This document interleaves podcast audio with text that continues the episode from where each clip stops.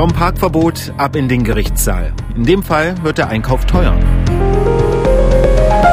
Und damit sind wir in der ersten Folge von Angeklagt, dem MDR Thüringen Gerichtspodcast. Mein Name ist Oliver Gusso, ich bin Reporter und Redakteur bei MDR Thüringen und bei mir ist die Gerichtsreporterin Cornelia Hartmann. Cornelia, hallo. Hallo Oliver. Cornelia, berichtige mich bitte, du bist seit Jahrzehnten als Reporterin im Gericht unterwegs, als rasende Reporterin. Naja, als Rasende eher nicht. Man muss schon Geduld mitbringen und äh, ziemlich viel Sitzfleisch. Aber ich bin tatsächlich schon seit 1990 in verschiedenen Thüringer Gerichten unterwegs. Warst erst bei der Zeitung, bist dann zum Fernsehen gewechselt und hast schon gesagt, unzählige Stunden, die du da vor und im Gerichtssaal verbracht hast. Hast du die mal zusammengezählt, so ungefähr? Nein, überhaupt und gar nicht. Also solange ich Zeitung gemacht habe, habe ich ja wirklich jeden Tag mich auf einem Gericht rumgedrückt und manchmal mehrere Verhandlungen mitbekommen und manchmal bin ich aber auch umsonst hingegangen, weil es ausgefallen ist, weil irgendjemand nicht konnte. Wir wollen, und das soll im Mittelpunkt stehen, den Alltag im Gerichtssaal widerspiegeln. Wir wollen gucken, was passiert da, wie sind Richter ausgelastet, wie sieht ihr Alltag aus, wie, wie reagieren Zeugen, wie reagieren die untereinander. All das wollen wir zeigen. Platt gesagt, wir wollen wissen, was im Gerichtssaal abgeht. Ich glaube, das kann ich gut erzählen und ich bin eigentlich ganz glücklich, dass ich mal Zeit habe, sowas zu erzählen, weil in einem normalen nachrichtlichen Beitrag kommt ja immer nur, was ist passiert und was gibt es dafür. Und es passiert aber so viel nebenbei, auch so viel auf dem Gang und manchmal auch so viel atmosphärisches, auch manchmal lustiges, das kommt eigentlich immer zu kurz aus meiner Sicht. Kann man nicht alles in anderthalb Minuten reinpressen, so viel wie du im Fernsehen ungefähr hast, mal zwei Minuten. Hier haben wir ein bisschen länger Zeit. Cornelia, steigen wir ein, würde ich sagen. Unsere erste Folge, die führt uns ins Amtsgericht. Warum sind wir im Amtsgericht? Also wir sind jetzt mal am Amtsgericht Erfurt und am Amtsgericht passieren die kleinen Sachen, die Sachen, wo ich sage, das kann mir selber auch passieren, zum Beispiel fahrlässige Körperverletzungen, wenn ich also mit, wenn ich nicht aufpasse und jemanden mit dem Auto anfahre. Dort werden verhandelt Beleidigungen, Bedrohungen, Nötigungen. Wenn ich jetzt sage die kleinen Sachen, dann will ich nicht falsch verstanden werden, weil für einen Betroffenen ist sowas immer ganz furchtbar. Aber die Strafe ist halt nicht so hoch. Und deshalb gibt es sozusagen die Amtsgerichte, die verhandeln immer dann, wenn eine Strafe nicht höher als vier Jahre ist, dann sind die Amtsgerichte zuständig. Und dann gibt's noch mal eine Stufe drunter. Nämlich, wenn eine Strafe nicht höher als zwei Jahre ist, dann ist sogar nur ein einzelner Strafrichter, also ohne Schöffen, zuständig. Ich habe mal geguckt, im Jahr 2018, also vor zwei Jahren, sind 30.000 Eingänge registriert worden, also 30.000 Fälle in irgendeiner Art und Weise wurden angemeldet. In Thüringen haben wir 22 Amtsgerichte. Also da kann man sich ungefähr vorstellen, wie viele Fälle da beackert werden müssen und worum es geht. Das ist wirklich die Fälle, hast du schon gesagt, da streiten sich auch Gartennachbarn, da streiten sich Nachbarn, da geht es ums Schwarzfahren und es geht um Beleidigung. Und auf die Beleidigung, da wollen wir als erstes drauf eingehen, weil das ist so du hast mir das gezeigt und ich habe gedacht, Mensch, das könnte mir ehrlich gesagt auch passieren. Also ich dachte, das hast du mal einen schlechten Tag und guckst du dreimal links, dreimal rechts, dann könntest du vielleicht im, im Gerichtssaal sitzen. Aber erzähl du doch einfach, worum geht's denn in diesem Fall? Das ist so der erste Fall an diesem Tag gewesen bei einem einzelnen Strafrichter. Das muss man sich also so vorstellen. Vorne sitzt der Richter, dann sitzt auf einer Seite der Staatsanwalt. Das ist übrigens nicht immer dieselbe Seite. Der kann mal links und der kann mal rechts sitzen. Das ist von Gerichtssaal zu Gerichtssaal unterschiedlich. Und äh, gegenüber vom Staatsanwalt sitzt dann der Angeklagte. Bei diesen kleineren Sachen kommen die Leute meistens ohne Anwalt. Das heißt, ähm, die sind auch manchmal ein bisschen unsicher. Die sind manchmal natürlich auch sehr, sehr selbstbewusst, wenn sie schon öfter da waren. Und der Herr, über den ich jetzt erzählen möchte, der ist äh, 77. Der mhm. war nicht unsicher, aber auch nicht besonders selbstbewusst. Der hatte gleich seine Ehefrau äh, dabei und hat gesagt, hier, das ist meine Frau, die hat das alles beobachtet, die kann als Zeugin aussagen. Da wusste ich natürlich noch gar nicht, worum es geht. Mhm. Richter und Staatsanwalt wissen natürlich sehr wohl, worum es geht. Weil das ist nämlich so, der Staatsanwalt schickt die Anklage zu Gericht und das Gericht guckt dann erst nochmal drüber, ob es diese Anklage überhaupt zulässt. In dem Fall ist es aber anders. Da hatte der Angeklagte nämlich einen Strafbefehl bekommen. Das heißt, Strafbefehl ist immer, das kriege ich nach Hause, das kann ich akzeptieren. Da stand eine Geldstrafe drin wegen Beleidigung. Ich kann aber auch Einspruch einlegen. Hm. Und dann kommt es zu einer Verhandlung. Und das ist die Konstellation, über die ich jetzt Berichte. Der Angeklagte war also nicht einverstanden damit, dass er für eine Beleidigung eine Geldstrafe zahlen musste. Genau, also da kam ein Brief nach Hause geflattert im Briefkasten, der hat ihn aufgemacht und hat gesehen, Geldstrafe, das akzeptiert er nicht. 77 Jahre bedeutet also auch ein Mann mit Erfahrung eigentlich, mit einem ja. schon gewissen Lebensalter, der sich eigentlich im Griff haben sollte. Aber jetzt kommen wir zum Fall. Ja, also, der, äh, es geht ja immer so los, dass als erstes die Personalien des Angeklagten erörtert werden. In dem Fall sind dann noch ähm, die Zeugen äh, belehrt worden, nämlich ein Polizeibeamter und die Ehefrau. Und Zeugen müssen natürlich draußen warten, damit sie nicht hören, was der Angeklagte sagt, damit mhm. sie das nicht beeinflusst. Die sind also wieder rausgeschickt worden, dann ist die Anklage verlesen worden und da ging es darum, dass der Herr auf der Anklagebank einen Polizeibeamten beleidigt haben soll, und zwar mit dem Satz, sowas Ignorantes und Dummes ist mir ja noch nie untergekommen. So steht das also in der Anklage drin, die wird vorgelesen, dann wird der Angeklagte belehrt, nämlich dass es ihm freisteht, sich zur Sache zu äußern, kann auch schweigen, Angeklagte dürfen sogar lügen, das ist nicht strafbar im Gegensatz zu Zeugen, die dürfen wirklich alles sagen. Und in dem Fall hat äh, der Angeklagte gesagt, naja, also so sei das alles überhaupt nicht gewesen. Und da ist dann der Richter sofort dazwischen hat gesagt, halt, erzählen Sie doch mal von Anfang an. Also wir halten nochmal den Satz fest, sowas Ignorantes und Dummes. Dummes ist mir noch nie untergekommen. Also eigentlich ein Satz, den wirklich auch wir beide mal, wenn wir ein bisschen hoch Ich würde den sind. nie zu dir sagen. okay. Und jetzt kommt es also dazu, der 77-Jährige, wie kam der an in normales? Ganz normale, hm? ganz normale Sachen. Also hat auch, ähm, das muss ich jetzt leider wirklich mal sagen, das ist äh, tatsächlich nicht üblich, dass immer das Benehmen gewahrt wird. Aber das ist in dem Fall so gewesen. Also das war alles ganz ruhig und ganz äh, chillig. Wie gesagt, der Richter hat dann auch zu dem Angeklagten gesagt, fangen Sie doch mal von Anfang an zu erzählen. Und ich äh, versuche es jetzt mal ein bisschen zusammenzufassen. Ja. Es war insgesamt weitaus weitschweifiger, als ich es jetzt schildere. Der Angeklagte hat gesagt, ähm, da wo er wohnt, da hat er eine Garageneinfahrt. Und da kommt er aber nur mit einem Zug rein, wenn er erstmal vorm Haus stehen bleibt. Und außerdem wollte er vorm Haus ausladen. Er hatte nämlich drei Beutel im Kofferraum. Sie kamen aus dem Garten und sie hatten unter anderem Ketchup gekocht. Das waren also schwere Beute. Und während er auslud, äh, sei ein Polizeibeamter gekommen und habe gesagt, er möge bitte das Auto sofort wegfahren. Und dann muss es tatsächlich eine längere Diskussion gegeben haben. Ich bin jetzt erstmal bei der Schilderung des mhm. Angeklagten, nämlich, äh, dass er jetzt hier ausladen muss. Und dann hat der Polizeibeamte gesagt, na, dann stellen Sie doch Ihr Auto wenigstens auf dem Bordstein, da kommen wohl die anderen Autos nicht vorbei. Und dann hat der Angeklagte gesagt, nee, das geht nicht, da kommt sofort das Ordnungsamt und dann kriegt er einen Strafzettel und das will er nicht.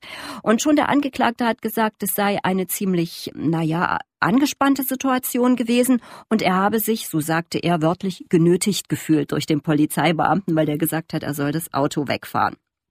Dann hat der Angeklagte auch noch Bilder dabei gehabt, nämlich, dass wenn er mit dem Auto auf den Bordstein fahren würde, er sich dann den Unterboden beschädigen würde. Also da hat er Fotos dabei gehabt. Ich habe die ja leider nicht gesehen. Ich habe mhm. kein Anrecht darauf, mir sowas anzuschauen. Als Zuhörer hat man das nicht.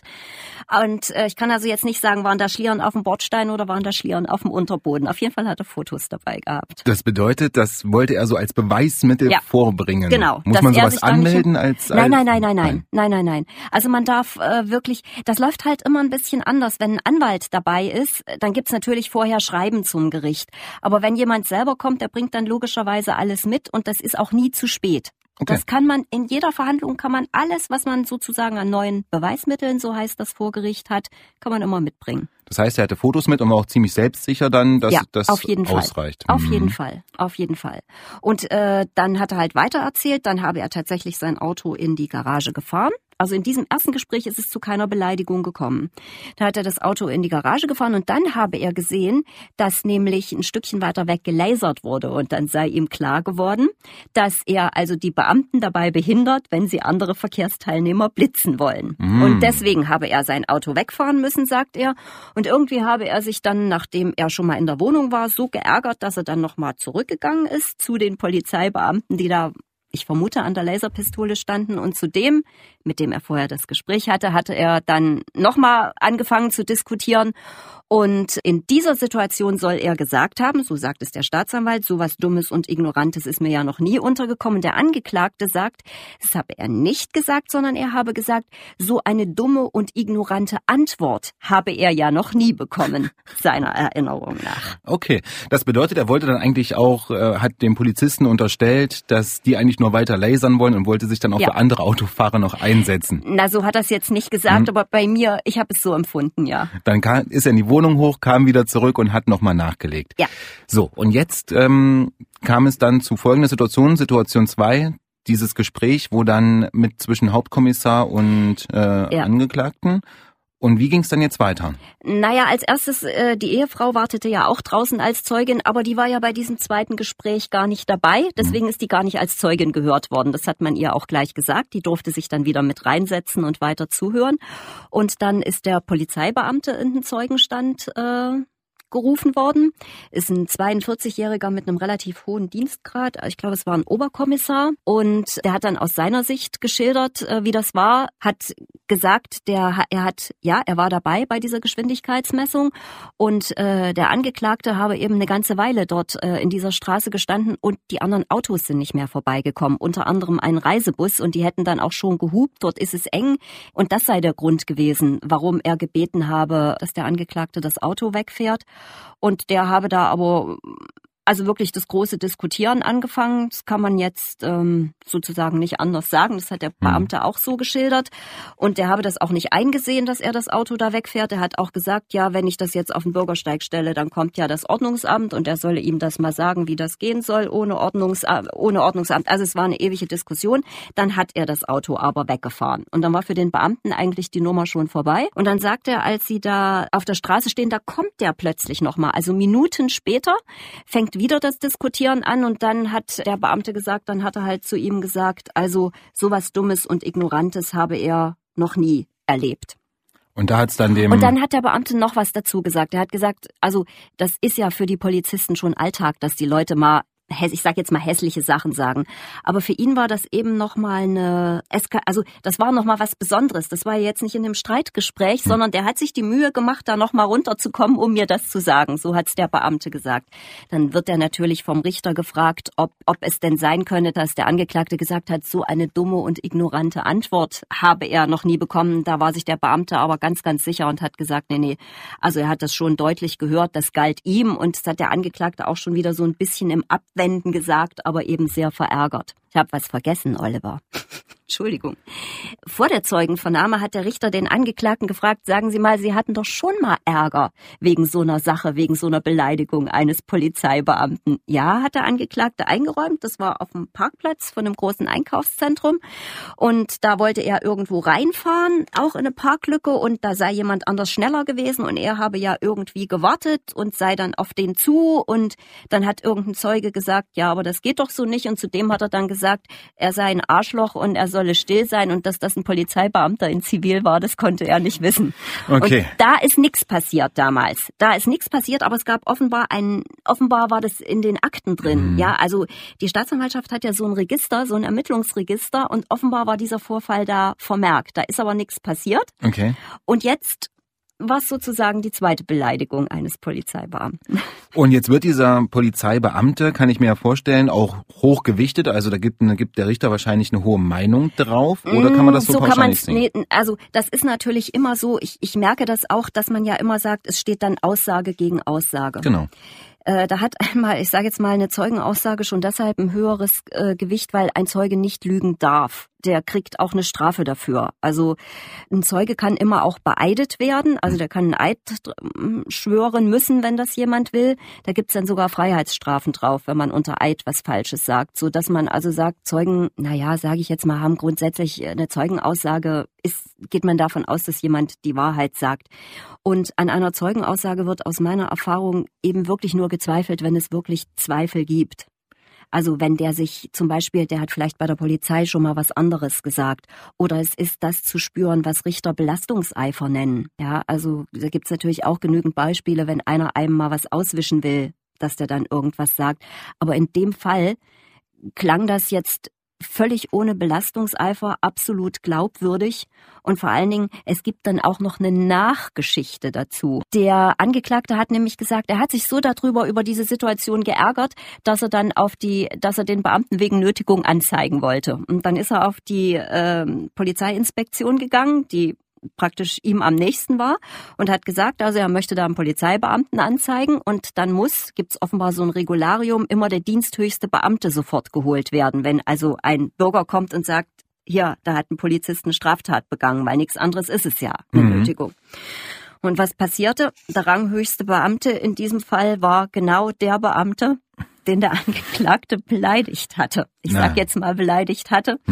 Hm. Und der kam dann und dann haben die da gestanden und dann hat der, also hat er auch im Zeugenstand dann bestätigt, der Polizeibeamte und hat gesagt, wir haben ihn dann in eine andere Dienststelle geschickt. Ja. Weil wir dürfen das, also das ist halt, wir dürfen das gar nicht selber aufnehmen, bearbeiten und so. Aber dass nun ausgerechnet er als ranghöchster Beamter jetzt ihm wieder gegenüberstand, dass er ihn anzeigen wollte, das ist natürlich ein Zufall. Ja. Aber äh, ich glaube, der Angeklagte, der hat sich darüber geärgert gehabt. Der hat sich da geärgert. Der ist dann auch tatsächlich noch auf eine andere Polizeidienststelle gegangen und hat dort Anzeige wegen Nötigung gestellt. Kann ich sagen, ist sofort eingestellt hm. worden. So, Conny, dann würde ich vorschlagen, jetzt kommen wir langsam auch zum Urteil. Aussage gegen Aussage, wir haben es besprochen und vor Gericht wird dem Zeugen, in dem Fall dem Polizisten, dem Haupt- bzw. dem Kommissar auch ein bisschen mehr Gewicht zu gesprochen im Normalfall.